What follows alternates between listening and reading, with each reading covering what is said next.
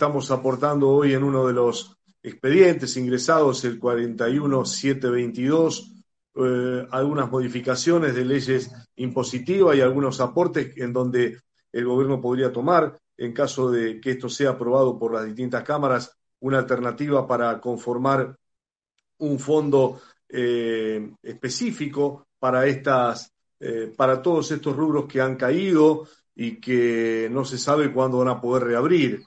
Eh, bueno, esta es una de las alternativas que mostramos, fundamentalmente tratando de tener la responsabilidad suficiente para decir, bueno, si pretendemos que haya un pago o una asistencia, ¿de dónde la podemos sacar y no dejar librado alegremente con esto? Como yo lo, lo señalo muchas veces, es como invitar a cenar con la billetera ajena.